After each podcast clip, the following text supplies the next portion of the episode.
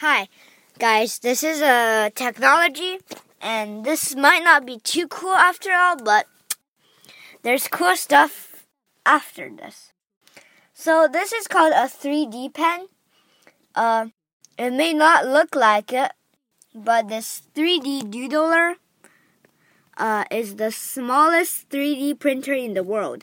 You could hold it, and then if you press a button, and then uh, write it on a try to write on a piece of paper, it actually cre- creates like a little like a little strip of uh, solid plastic and the temperature inside the 3D printer is so hot that when the liquid leaves the leaves the pen, it automatically just turns solid in an instant and creates like a little strip thingy.